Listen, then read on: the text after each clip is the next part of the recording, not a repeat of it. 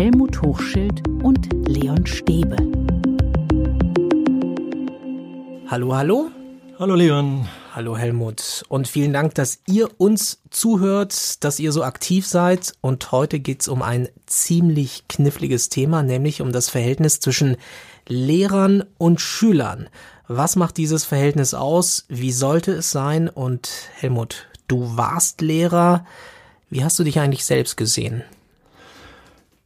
Tolle Frage. Insofern, weil ich jetzt gerade auf mich raufgucke. Ja. Eins der wichtigsten Grundlagen, glaube ich, übrigens, der, des äh, Lehrerberufs, äh, reflektiert zu sein, also ständig auf sich selbst zu sehen.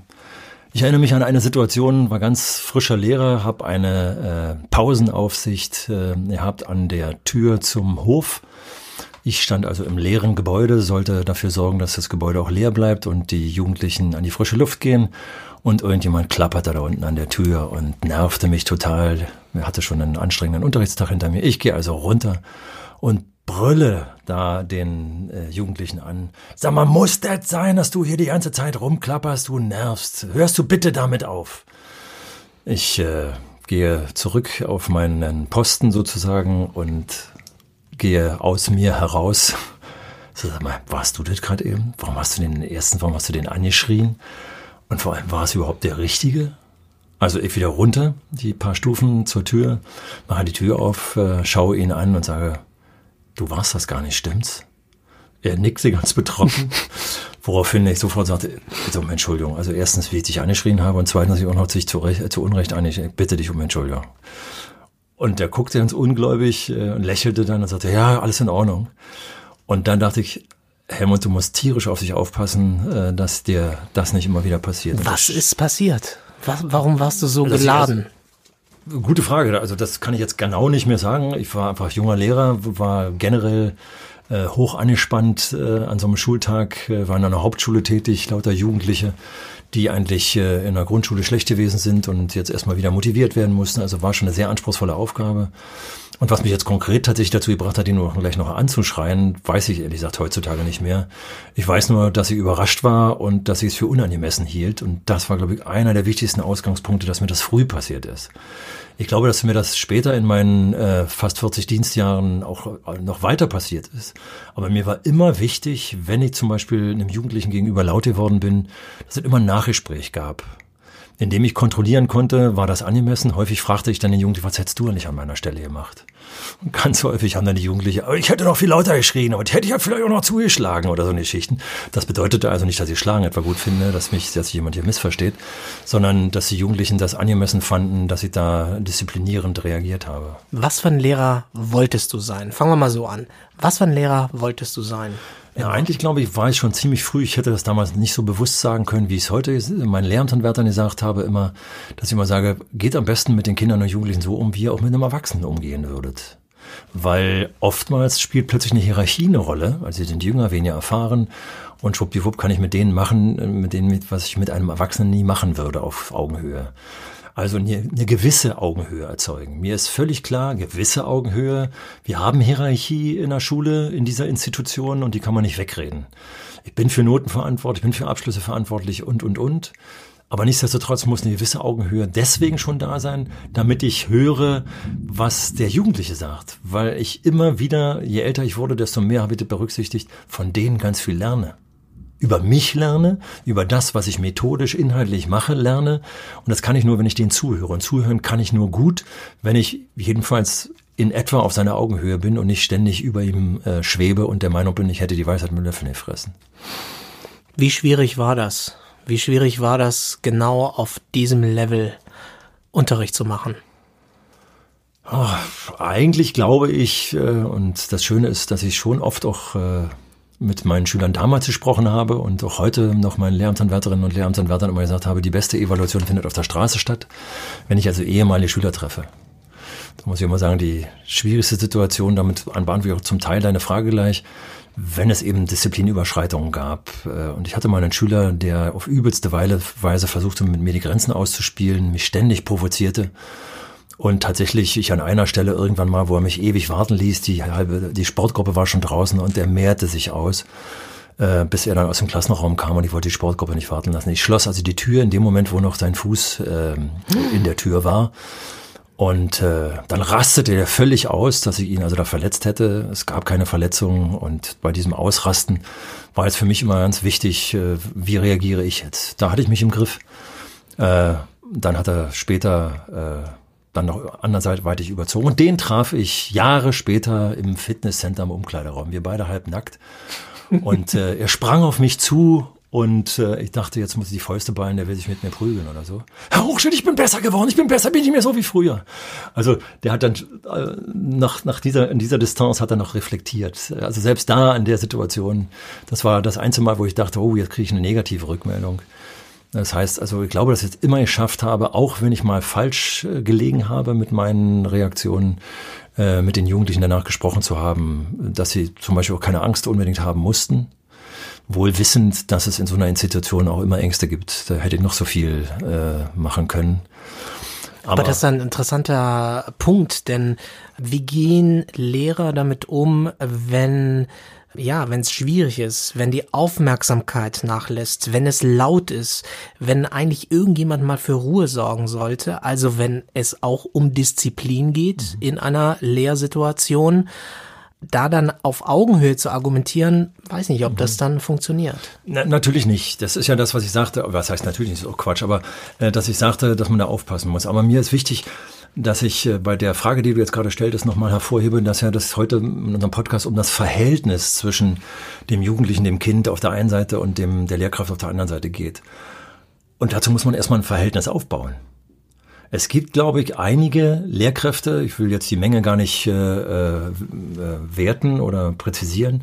Es gibt Lehrkräfte, die kein Verhältnis aufbauen, sondern sich auf die Institutionen, auf die institutionelle Hierarchie zurückziehen und dann mit dieser institutionellen Hierarchie versuchen, äh, Autorität aufzubauen. Und das funktioniert glücklicherweise in unserer demokratisierten Gesellschaft nicht mehr so. Deswegen gibt es, glaube ich, Menschen, die sagen, es ist alles äh, schlechter geworden. Aber eigentlich ist es besser geworden, weil es demokratisiert wird, weil eben nicht mehr auf Hierarchie äh, reagiert wird, weil es eben kein Kadavergehorsam, ist gerade letztens wieder durch die Presse gegangen, das es nicht mehr gibt, sondern es wird hinterfragt. Und ich bin dann in der Situation, ein Verhältnis aufzubauen, in dem ich meine Reaktion erkläre. Also wenn ich dann mal laut geworden bin, dann muss ich auch akzeptieren übrigens, dass der Jugendliche dann laut wird. Also wenn ich das um Zehntklässler gegenüberstand, äh, der als Footballspieler eine äh, Körpermasse aufgebaut hat, der war schon körperlich mir äh, ebenbürtig, wenn er sich sogar übermächtiger äh, war. Insofern war jetzt die Argumentation gefragt. Und das hat ganz häufig über die Argumentation äh, geklappt also Ruhe und Disziplin zu schaffen, über die, die sachliche Motivation, also den Jugendlichen Aufgaben zu geben, die sie für ernsthaft hielten. Nichts ist schlimmer, als wenn ich einem Jugendlichen, den ich disziplinieren will, einen Arbeitsblatt hinschmeiße, was er eigentlich mit links machen könnte und klar, dem klar wird, das ist ja nur Beschäftigungstherapie.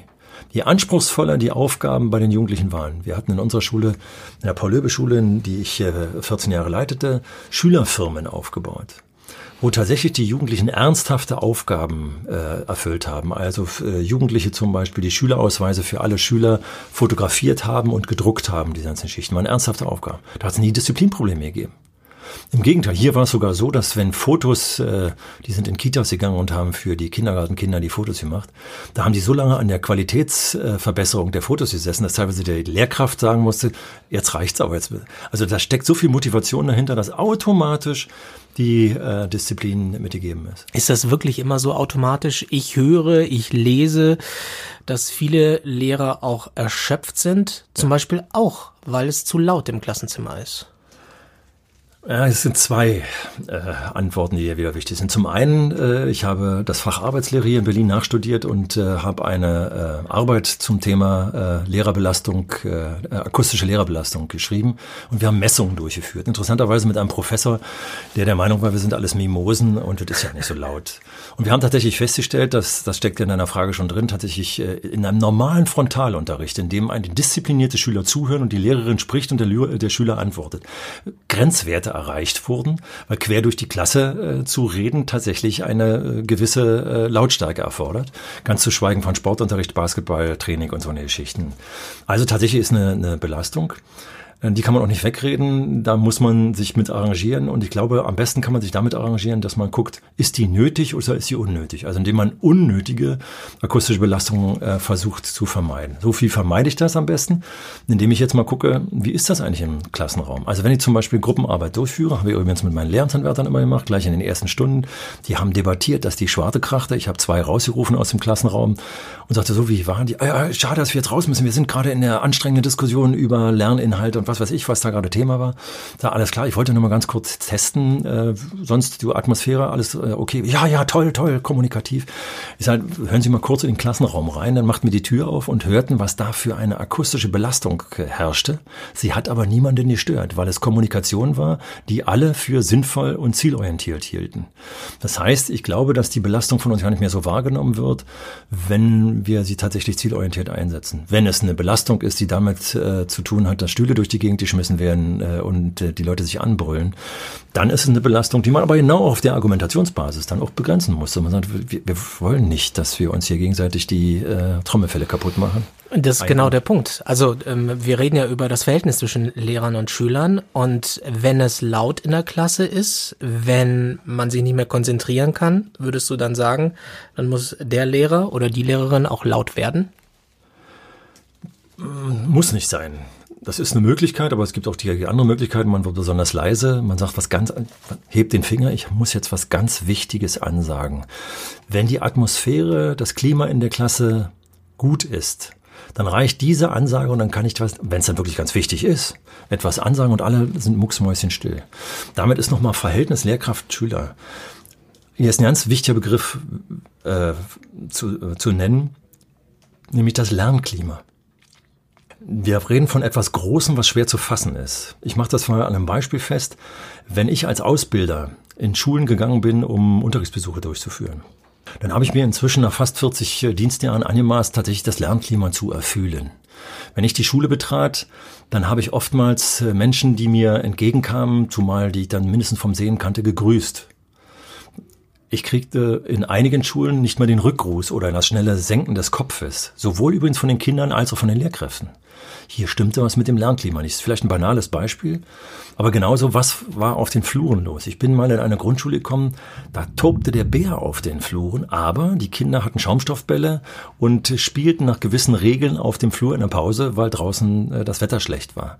In anderen Schulen wäre das absolut verboten gewesen. Aber hier habe ich nicht eine Streitsituation. Alle Kinder bewegten sich, es war tierisch laut. Aber es herrschte ein sehr rücksichtsvolles Klima. Also dieses Klima der Rücksichtnahme, des Aufeinanderzugehens, des ein Verhältnis aufbauend, sich gegenseitig zu grüßen zum Beispiel. Eine ganz, ganz wichtige Geschichte. Und das hat auch wieder was mit Augenhöhe zu tun. Der Lehrer, die Lehrerin ist verantwortlich für das Lernklima. Mhm. Unter anderem. Natürlich sind alle verantwortlich dafür. Und ich muss die Jugendlichen mit in die Verantwortung nehmen. Und wie mache ich das? Also einerseits gibt es so einen banalen Alltagsspruch, wie man in den Wald hineinruft, so schallt es heraus. Wenn ich in eine Klasse gegangen bin und ein freundliches, lächelndes Guten Morgen hineingerufen habe, dann kam es in der Regel zumindest von einigen so zurück. Nicht unbedingt von allen. Und wenn es nicht von allen zurückkam, dann habe ich mich an den Lehrertisch gestellt. Äh, äh, in der Grundschule haben wir ganz häufig äh, Rituale eingeführt, ein Klingelzeichen, ein Gong, Musik, die dann leiser gestellt wurde, sodass alle Kinder und Jugendlichen wussten, jetzt soll es losgehen. Bei uns war das so ein gequältes Guten Morgen, Herr Hochschild. Ja, genau, genau. Guten genau. Morgen. Genau. Äh, inzwischen ist wieder gang und gäbe, hat mich völlig verwundert, äh, dass in den Berliner Schulen aufgestanden wird zum Guten Morgen Gruß. Das ist ein sinnvolles Ritual, das will ich überhaupt nicht äh, negativ werten. Es ist nur nicht unbedingt nötig aus meiner Sicht gewesen. Ich habe es früher anders geschafft, ich habe nie aufstehen lassen. Aber ich habe dann zum Beispiel was anderes gemacht. Ähm, wenn man so kurz anspricht, könnte es problematisch gewertet werden. Wir haben im letzten Podcast ja über Noten gesprochen. Und mir war es immer wichtig, wenn ich schon Noten geben musste, was ich schon immer, glaube ich, relativ ungern gemacht habe, dann sollten sie immer mindestens transparent sein. Und die Transparenz habe ich dadurch erzeugt, dass wir äh, über die Mitarbeit gesprochen haben. Es hing also neben der Tafel ein Plakat, wo Mitarbeitskriterien dann dran standen. Unter anderem stand da gleich am Anfang dran, äh, zu Beginn des Unterrichtes liegen die für den Unterricht wichtigen Materialien auf dem Tisch. So. Geodreieck, Zirkel. Zum Beispiel. Und das bedeutete, dass ich, wenn ich reinkam, grüßte also äh, Guten Morgen, fröhlich in die Klasse, stellte mich an den Lehrertisch, nahm äh, eine Karteikarte heraus und schrieb drei Namen auf die Karteikarte. Das waren die Namen der Jugendlichen, mit denen ich am Ende der Stunde über ihre Mitarbeitsnote gesprochen habe. Da wir diesen Kriterienkatalog vorher besprochen haben, war die Karte, die eine auffällige Farbe hatte, äh, in der Regel war sie grün, und wann habe ich dann mal auf gelb gewechselt, äh, wenn, wenn ich dann die Namen auf die Karte schrieb, packten die letzten Schüler, die es noch nicht getan hatten, ihre Sachen aus. Wir hatten es also besprochen, das war eine wichtige Grundlage. Und als ich die Karte dann mit einem Magneten an die Tafel äh, hängte, so dass die Namen zwar nicht zu sehen waren, aber ich auch nicht im Laufe der Stunde noch die Namen ändern konnte, sondern jeder wusste, ich, ich könnte da draufstehen. Also, ach, und ich will schon auch ganz gut mitarbeiten. Ich will eine gute Grundlage für eine gute Mitarbeit haben. Ich hole mir jetzt meine Sachen raus. So, als ich die Karte dann an die Tafel hängte, mich umdrehte, waren alle ruhig, saßen auf ihrem Platz, guckten mich an und ich wiederholte nochmal den Gruß fröhlich, äh, um dann nochmal einzuführen, äh, ahnt ihr, worum es heute geht? Und schwuppdiwupp versucht sich die Jugendlichen dann sofort zu beteiligen. Das hört sich alles super an. Ähm, Hat auch in der Regel so funktioniert. Das, das also klingt, schöne klingt, klingt gut, aber ich meine trotzdem, du hast auch an Hauptschulen unterrichtet, du kennst viele Fälle, auch viele Fälle sicherlich von deinen äh, Lehramtsstudenten. Was macht man wirklich mit schwierigen Fällen? Wenn jemand, und du hattest ja ein Beispiel genannt, jemand immer zu spät kommt, mhm. immer stört. Mhm offensichtlich auch Schwierigkeiten hat mit der Gesamtsituation, mhm. sage ich mal, mhm. sich überhaupt nicht integrieren kann oder will. Mhm. Wie gehst du mit solchen schwierigen Fällen um? Also als allererstes gucke ich mir denjenigen genau an und gucke mal, hat er nicht noch doch nicht irgendwas Positives? Kann er nicht alles negativ sein? In der Regel finden wir was. Das heißt also, ich versuche auch meine Perspektive dahingehend zu öffnen, hat er Ansatzpunkte, bei denen ich ihn greifen kann. Also so gibt es gerade Jugendliche in der Pubertät, äh, Jungs in der Pubertät, total Fußball begeistert. Alles, was mit Fußball zu tun hat, machen sie gerne. Alles, was nichts mit Fußball zu tun hat, machen sie nicht und stören, dass die Schwarte kracht. Also ist das Erste, was man machen könnte, Aufgabenformate so zu wählen, dass sie seinen Fußballbereich, das schaffe ich natürlich nicht immer, also nicht, dass man mich missversteht, dass man das dann mit einbezieht. Ein anderes schönes Beispiel ist, dass ich vers versuche, äh, Jugendliche, also gerade diese pubertäre Phase ist so eine schöne Phase, wo sowas häufig dann doch auftritt, die also nur provozieren wollen, äh, dass die Schwarte kracht dass ich dann über kleine Aufgaben die versuche zu kriegen. Und wenn es nur so was Simples ist, dass ich in die Tasche fasse, einen Briefumschlag raushole und sage, Scheibengleis, habe ich vergessen, im Sekretariat abzugeben. Fritzchen ist derjenige, der immer stört und der immer nervt. Bist du mal so nett, bringst du bitte mal diesen Briefumschlag ins Sekretariat? Das ist total wichtig, also bitte unten, unbedingt unten abgeben. Der ist raus aus der Klasse, hat eine wichtige Aufgabe, gibt das Ding da unten ab und wenn er wiederkommt, kriegt er von mir das Lob. Ich habe zwei Fliegen mit einer Klappe geschlagen. Erstens habe ich äh, sozusagen die tatsächlich eine Weile raus äh, mit einer vermeintlich wichtigen Aufgabe. Und zum Zweiten, wenn er wiederkommt, kriegt er, gehe ich in ein Verhältnis zu ihm. Und zwar in ein lobendes Verhältnis. Ich bahne. Das hat immer funktioniert? Also so Diese oft, Strategie? Ich, so oft habe ich natürlich auch nicht gemacht. Das mhm. wird ja dann auch, aber das sind so kleine Punkte. Oder äh, ein anderes Beispiel, was ich auch häufig im, äh, im, äh, in der Lehrerausbildung mit den, Lehrer, äh, mit den Lehramtsanwärtern durchgespielt habe. Man hat so einen Jugendlichen, es gab so die Zeit, wo Basecaps immer eine Rolle spielten. Die waren immer aufgesetzt äh, und möglichst so ins Gesicht gezogen, damit man die Gesichtszüge nicht sah. Also habe ich jedes Mal einen langen Vortrag gehalten, warum Basecaps eigentlich so schlecht sind, weil sie die, das Klima des Körpers, die Wärmeentlastung, bla bla. Also ich habe hab ihnen erzählt, warum ich Basecaps äh, in meinem Unterricht nicht dulden möchte. Abgesehen davon, wir bereiten sie auf den Beruf vor.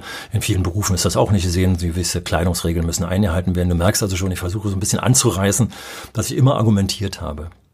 So, und dann gibt es jemanden, der setzt das Ding einfach nicht ab. Ja. Und dann? Und dann? Wird in der Regel das äh, so gemacht, dass der Lehrer äh, vorne am Lehrertisch steht. Fritzchen, jetzt ab! So. Nee, falsch. Ich gehe auf Fritzchen zu. Jetzt kann sich Fritzchen das erste Mal überlegen, will er mit mir tatsächlich den direkten Konflikt eingehen oder nicht? Etliche, gerade von den, ich sag's mal flapsig, Großmörlern, wollen den direkten Konflikt ja nicht unbedingt sondern die wollen nur provozieren, wollen die Gesamtunterrichtssituation stören und wollen, dass ich quer durch die Klasse den Unterricht unterbreche. Nein, ich gehe auf ihn zu. Jetzt kann er das erste Mal, nee, nimmt das Ding ab. Äh, Ziel erreicht. Nimmt das nicht ab, gehe ich weiter auf ihn zu. Jetzt nicht aus meiner stehenden Position, sondern ich gehe in die Knie auf ihn, auf seine Augenhöhe und sage, Fritzchen, ich habe dir jetzt tausendmal erklärt, warum es sinnvoll ist, das abzunehmen. Ich bin als Lehrer verpflichtet, sich auf bestimmte Regeln auch vorzubereiten, die nachher im Leben eine wichtige Rolle spielen. Du kannst dir jetzt überlegen, ich gehe jetzt wieder nach vorne Und wenn ich, äh, jetzt kann ich ein Zeitlimit setzen, in zwei Minuten nochmal äh, auf die Uhr gucke oder dich angucke, hast du entweder das äh, Basecap abgesetzt oder wir müssen uns nach dem Unterricht unterhalten, welche Folgen das hat. Zeitgewinn. Das heißt, Fritzchen kann sich jetzt überlegen, oh, welche Folgen kann er da? Der will mit meinen Eltern sprechen, der will mich suspendieren, der will, was weiß ich, was da alles in, im Raum schwingt. Also man muss tatsächlich Disziplinierungsmöglichkeiten haben. Hörst du dabei raus? Ich kann nicht hingehen und nur so tun, als ob und nachher sagen, haha, äh, April, April, ich weiß gar nicht, was ich mit dir machen soll. Der muss wissen, wenn der Hochschild zu ihm kommt und ihm sagt, nachher werden wir Konsequenzen miteinander besprechen, dann folgt aber auch was. So, er kann aber jetzt wieder entscheiden, okay, nehme ich meine Mütze ab, mein Basecap ab. Zumal ich kann es abnehmen, wenn die anderen nicht unbedingt auf mich hingucken. Wenn ich auf Fritzchen zugehe, dreht sich die gesamte Klasse zu Fritzchen und guckt, was macht der jetzt? Ich rede mit ihm, ich gehe wieder weg, die ganze Klasse guckt zu mir nach vorne, äh, also fast alle wahrscheinlich äh, wollen wieder weitermachen und Fritzchen kann jetzt in aller Ruhe, ohne seine Sicht vor seiner Klasse zu verlieren, du, du merkst, worauf ich hinaus will. Es geht auch darum, dass ich die Position desjenigen, äh, der da Disziplinschwierigkeiten nicht auch dauernd schwäche und stigmatisiere, sondern auch ich möchte, dass er seine Sicht wahrt. Und er soll merken, dass ich menschlich mit ihm umgehe und nicht auf Dalbe komm raus ihn klein machen will, sondern einfach nur Regeln, die ich vernünftig vorher äh, begründet habe, auch äh, mit ihm um die Einhaltung ringe. Was ist, wenn jemand immer zu spät kommt? Klassenzimmer abschließen? Ja, das gibt ja. Äh, es ist äh, häufig eingeführt worden, äh, Schultüren abzuschließen. Ich selber, als ich äh, Schulleiter an der Hüttli-Schule war, haben wir haben mit den, äh, da war es eben so üblich, dass ganz viele Schüler die Regeln eben nicht mehr befolgt haben, sondern irgendwann gekommen sind. Und da standen dann die äh, Schulsozialarbeiter, die wir glücklicherweise 2006 generell an die Hauptschulen bekamen, an der Tür haben mit den Jugendlichen das erste Gespräch geführt. Hier konnten schon die Sozialarbeiter entscheiden, wie führt er das Gespräch mit mir. Zeigt er mir den Stinkefinger und sagt mir, du Arschloch, lass mich in Ruhe, dann lasse ich die Tür zu und muss jetzt über weitere Konsequenzen nachdenken, mit den Eltern sprechen und so weiter. Oder geht er mit mir in ein vernünftiges Gespräch und ich habe zum Beispiel dann ein Formular entwickelt, wo die dann unterschrieben haben, ich werde heute das letzte Mal zu spät gekommen sein. Wenn ich nochmal zu spät komme, dann. Und dann stand da irgendwas, was wir vorher miteinander sinnvoll ausbekakelt hatten. Das ist auch eine Möglichkeit. In der Regel hat es aber geholfen, dass nochmal klar war. Und gerade heute ist es wieder so, dass die Jugendlichen auch in den ISS, den integrierten Sekundarschulen, in die ja die Hauptschulen integriert wurden, wieder eine Perspektive haben. Sie werden ja gesucht. Das heißt also, dass man denen schon klar macht, auch mal den Experten vielleicht in die Schule holt und sagt, also wenn ich hier einen Schüler kommen sehe, der eben 25 Verspätungen im Halbjahr drauf hat, den nehme ich eben nicht. Das führt dann schon bei einigen dazu, aber dann auch weitere Konsequenzen. Äh, das können ganz kreative Konsequenzen sein, dass ich dann zum Beispiel so einem Siebtklässler, wenn sich das äh, so beim Übergang so einbürgerte, dann sagte, pass mal auf, damit du jetzt hier lernst, die Regeln einzuhalten, äh, lernst du jetzt mal nicht in dieser Klassen, in dieser Gruppe, sondern wir geben dich mal in eine zehnte Klasse. Dort habe ich einen Lernpartner für dich geschaffen. Da hat man sich einen vertrauensvollen Zehntklässler gesucht und dann hat der Große auf den Kleinen da äh, aufgepasst. aufgepasst. Das haben wir dreimal gemacht und hat sich rumgesprochen. Allein die Androhung hat dann dazu geführt, dass er nicht mehr zu spät kam. Also man muss dann tatsächlich auch konsequent sein, Regeln äh, einführen und sie dann durchhalten. Wir reden ja darüber, über das Verhältnis äh, zwischen Lehrern und Schülern. Wer ist der Lehrer? Ist der Bildungsbegleiter? Ist er Coach? Ist er Respektsperson? Wer ist er oder sie? Alles, mindestens die drei Sachen, die du genannt hast, muss er, muss er sein. Ja. Es ist eine Person, der ganz, die ganz viel Verantwortung übernimmt für die Menschen, die da vor ihm in der Klasse sitzen und am besten kann er diese Verantwortung äh, eben ergreifen, indem er sie teilt mit den Menschen, die da vor ihm sitzen. Also Jugendliche zum Beispiel bei Disziplinschwierigkeiten, die ja oftmals auch unter den Jugendlichen äh, entstehen. Also da sind Hahnkämpfe, die dann stattfinden.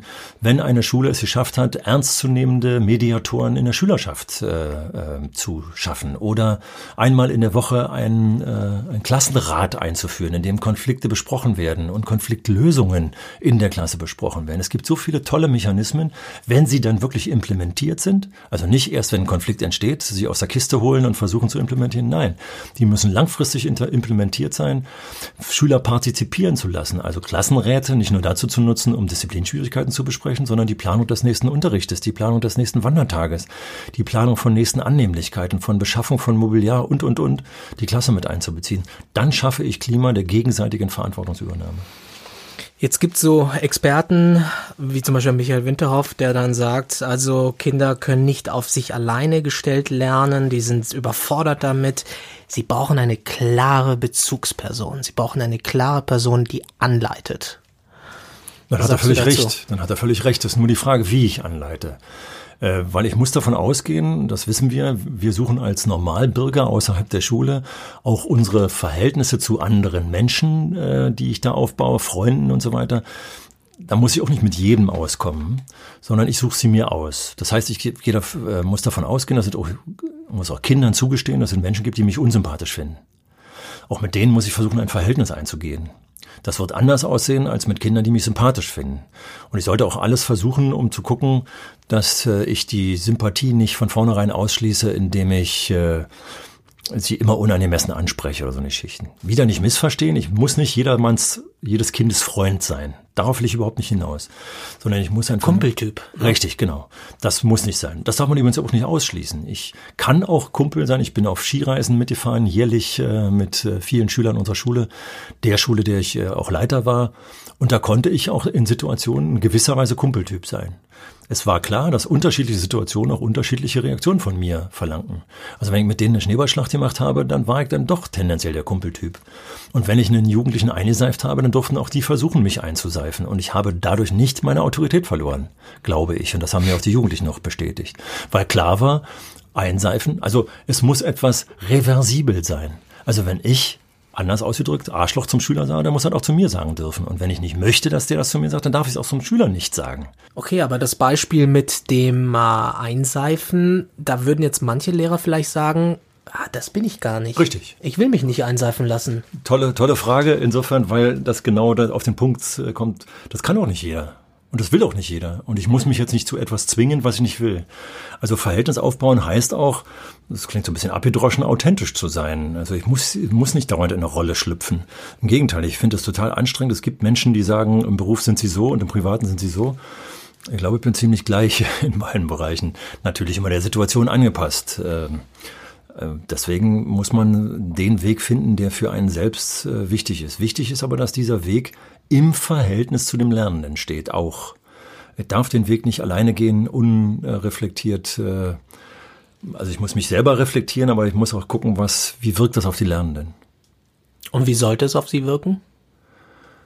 Na, zumindest so, zumindest transparent, also dass sie nachvollziehen können. Äh, deswegen ist es so wichtig, wenn man Regeln äh, einhalten lassen will, dass die Regeln bekannt sind dass die Regeln vielleicht nicht nur bekannt sind, sondern dass sie auch von den Schülern mit äh, wurden, die Regeln, dass Schulordnungen zum Beispiel immer mal wieder auch von den Schülern in Frage gestellt werden. Brauchen wir das noch? Wie ist das mit dem Umgang mit dem Handy zum Beispiel? Wir haben die immer Diskussion. Als ich noch in der Schule tätig war, das ist jetzt schon ein paar Jahre her, weil ich ja dann in die Ausbildung gegangen bin, hatten wir noch ein klares Handyverbot. Das halte ich für inzwischen nicht mehr für sinnvoll. Aber ich muss trotzdem im Umgang mit den Handys bestimmte Regeln einhalten. Sonst äh, zerreißt mir das Handy äh, nicht nur den Unterricht, sondern auch das Verhältnis zu den Schülern. Und da merkt man schon, wir müssen mit der Entwicklung der Gesellschaft auch unsere Regeln überdenken, so wie auch die Straßenverkehrsordnung immer mal wieder überarbeitet wird. Ich merke auch, dass es immer dieses Spannungsverhältnis gibt. Ne? Die einen, die sagen so, lass doch die Kinder machen, sie sollen Spaß dabei haben. Und den anderen, die sagen, wir müssen hier unsere Regeln durchsetzen und im Zweifel auch etwas härter. Ja, also vor allem im Zweifel immer etwas härter, immer dann, wenn es äh, andere als Opfer betrifft, wenn es andere äh, Menschen zu Opfern macht, zum Beispiel, dann muss ich auf jeden Fall härter eingreifen. Und das so, so gestaltet sich nun mal gesellschaftliche Leben. Wir leben nicht in der in einer Anarchie, wo jeder hm, selbst die Regeln bestimmt, sondern wir haben für die Kommunikation, für die sinnvolle, gewaltfreie Kommunikation oder wenigstens, äh, wenn nicht gewaltfrei, aber doch äh, auf, äh, zur, auf Konfliktvermeidung gerichtete Kommunikation, äh, haben wir bestimmte Regeln einzuhalten. Also ich darf eben nicht Schimpfworte benutzen, handgreiflich werden oder solche Geschichten. Spätestens da, wo das Strafgesetzbuch uns die Grenzen setzte, müssen wir auch die Grenzen in der Schule setzen, ganz klar. Es gibt auch einige, die sagen, die Lehrer verkommen zu Austeilern von Arbeitsblättern. Der Begriff des Lernbegleiters äh, geht ja um, das ist einfach schlicht zu wenig. Ein Lehrer, eine Lehrerin muss mehr sein. Also alleine der Begriff Arbeitsblatt ist für mich schon ein Reizbegriff. Weil äh, Arbeitsblatt ist völlig losgelöst äh, von irgendeinem sachlichen Inhalt, sondern bedeutet Arbeit und Arbeit des Selbstzweckes willen ist einfach Mist. Ich muss ein Ziel verfolgen mit diesem Arbeitsblatt. Und von daher ist es dann entweder ein Lernblatt oder ein, äh, äh, ein Protokoll äh, für einen Versuch oder was weiß ich für Geschichten. Bloß Arbeitsblatt zu sein, ist aber schon mal Mist. So. Äh, dann äh, ist es so, dass äh, die Kinder, wenn äh, der Unterricht gut angelegt ist, ganz häufig Materialien erstellen. Also wenn ich einen, einen äh, Fachbereich neu beginne äh, in der Schule, dann wissen die Kinder schon in der Regel irgendwas drüber, können ihre ersten Fragen stellen. Was interessiert mich besonders an diesem, äh, an diesem Thema? Diese Fragen können Ausgangspunkt eines, ich benutze jetzt mal den Begriff Arbeitsblattes sein, um das, das Fragenblatt, was ein Kind erstellt hat, einem anderen Kind in die Hand zu drücken um zu sagen, möchtest du ein Fra kannst du ein paar Fragen davon beantworten und und und. Also ich kann Arbeit, Kommunikation ganz anders gestalten, auch der Lernenden untereinander, ohne dass ich als Lehrer dauernd irgendwelche Arbeitsblätter austeile. Die Arbeitsblätter sind in der Regel nur Krücken. Äh, denn Schule, auch schulische Arbeit, Lernarbeit sollte der Arbeit, die in der Gesellschaft stattfindet, gleichen ähneln. Und dann zu überlegen wir mal, wo haben wir denn Arbeitsblätter? Entweder haben wir klare Arbeitsanweisungen, um ein Produkt zu erstellen, oder es gibt ganz klare äh, Ansätze, ein Ziel zu erreichen und ich kann mich jetzt fragen, wie erreiche ich dieses Ziel?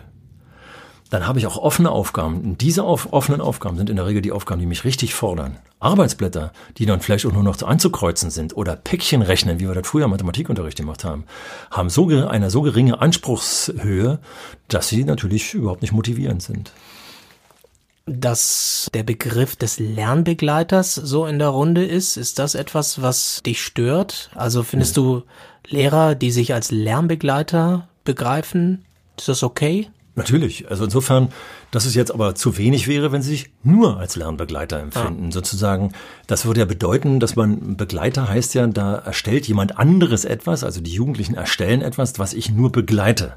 Das reicht in der Regel nicht aus. Vor allem je jünger die Schüler sind, desto mehr Input muss ich auch geben. Also mehr anleiten auch. Mehr Führung. Na, das hängt von den Aufgaben ab. Mhm. Ja, und es wird, wird Schüler geben, äh, die die Führung nicht benötigen, weil sie so fit sind auf einem bestimmten Bereich. Äh, was weiß ich, äh, Kinder, die schon zu Hause ihr Lernlabor haben äh, in Biologie oder so, die zaubern mir da Experimente hin, dass ich selber die Ohren anlege. Den, die muss ich gar nicht mehr begleiten, sondern da muss ich höchstens noch ein bisschen Struktur geben, damit auch andere von dem was haben, was die da erstellen. Und umgekehrt gibt's den, der erstmal sich überhaupt nicht motiviert fühlt, sich erstmal gar nicht interessiert dafür, dass ich dem erstmal sage, pass mal auf, trau dich mal ran und hier hast du schon, ich gebe dir mal für die ersten drei Schritte, gebe ich dir mal eine Anleitung in der Hoffnung, dass du dann den Spaß daran findest. Oder nicht den Spaß unbedingt, wir wollen ja nicht nur Spaßgesellschaft haben, sondern dass du auch den Sinn darin siehst, dass es sinnvoll ist, das zu, darüber etwas zu wissen. Also individuell auf Richtig. die Schüler eingehen. Genau. Wie schwierig ist das? Also sich auf eine Klasse einzustellen und dann wirklich auch auf unterschiedliche Typen? Äh, es gibt, gab vor einigen Jahren mal eine Umfrage äh, an Lehrkräfte, die von mir immer eine Kollegin immer wieder thematisiert hat, äh, was ist für sie das Schwierigste am Lehrerberuf? Und äh, eine der häufigsten Antworten war die Unterschiedlichkeit der Kinder oder der Schüler oder der Jugendlichen. Und das zeigt, mit welcher falschen Perspektive tatsächlich äh, die Lehrkräfte früher in den Unterricht hineingegangen sind. Es gibt keine homogene Lerngruppe. Wir sind alle unterschiedlich und die Unterschiedlichkeit muss beachtet werden. Und die beachtet man am besten, indem man Aufgabenformate den Kindern anbietet zu einer bestimmten Thematik, die einen, die unterschiedliche Lernwege zulassen. Also mach's mal vielleicht plastisch, damit es klarer wird. Texte zum Lesen, Podcasts zum Hören, äh, kleine Experimente zum selber machen und alle haben was, was weiß ich, mit äh, der Insektenwelt äh, des Sommers äh, in Berlin zu tun, zum Beispiel. Sind verschiedene Lernwege, alle führen zum gleichen Thema. Der eine liest unheimlich gerne, für sich alleine auch, der andere experimentiert mit anderen zusammen. Also dann, wenn man das macht, dann wird man sein, und das kann man mit vielen Kollegen auch äh, in, in Lehrerteams, äh, ist das einfach gut, wenn man da im Team arbeitet. Man erstellt solche Materialien und das sind dann die Angebote, die automatisch in der Regel auch eine Struktur noch mit beinhalten. Also die Kinder gar nicht ganz frei alleine lassen, sondern ein Strukturangebot machen. Und dann gibt es eben Kinder, die meinetwegen äh, mit einem Tablet schon rumlaufen und sagen zur Lehrerin, darf ich jetzt mal ins Internet gehen? Ich hab, würde gerne mal hier auf der Blablabla-Seite oder meinetwegen auch über Wiki, Wikipedia dazu was nachlesen. Wäre doch toll, wenn der Lehrer sagen könnte, na klar, wenn du jetzt wirklich nur bei Wikipedia bleibst, fände ich das total klasse und bin mal gespannt, fass mal den Text so zusammen, dass deine Mitschüler das verstehen. Tolle Aufgaben. Keine. Disziplinschwierigkeiten oder weniger. Und ich glaube, es gibt noch ganz viele Punkte, die wir anreißen könnten. Zum Beispiel auch, wie sehr Lehrer ihre Rolle reflektieren, was in der Lehrerausbildung getan werden muss. jeden Fall. Ich würde vorschlagen, da machen wir einen extra Podcast zu. Richtig. Genauso, da vielleicht auch noch diese eine Anregung noch dazu. Du hast vorhin mal gesagt, was mache ich mit dem, der, den ich überhaupt nicht greifen kann. Es gibt natürlich einzelne Menschen, die äh, Eigenschaften mit sich bringen, die nicht gesellschaftsfähig sind. Und dazu haben wir Hilfsinstitutionen, die wir dann natürlich sofort hinzuziehen sollen. Und manche sind auch für die Institution Schule erstmal nicht geschaffen. Dann muss man gucken, ob wir eine Alternativinstitution haben. Also das wollte ich nur noch mal sagen, weil du vorhin sagtest. Natürlich haben wir auch die. Die destruktiven. Zum Beispiel. Aber die in der Regel nicht, nicht per se destruktiv sind, sondern irgendwie dahin gekommen sind und die man häufig auch wieder zurückführen kann. Dazu braucht man aber auch Hilfe. Das schafft eine Lehrkraft in der Regel nicht alleine. Schule kann mehr. Unser Thema heute, das Verhältnis zwischen Lehrern und Schülern. Und wenn ihr auch Lehrer seid oder Schüler oder Eltern oder sonst was, dann schreibt uns. Uns interessiert eure Meinung. Meldet euch, abonniert diesen Podcast. Und äh, für heute sagen Helmut und ich Tschüss Tschüss, hat wieder Spaß gemacht. Ich freue mich aufs nächste Mal. und bis zum nächsten Mal. Jo, Ciao. tschüss.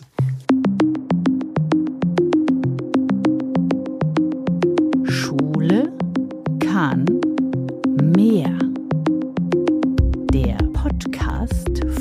Helmut Hochschild und Leon Stäbe.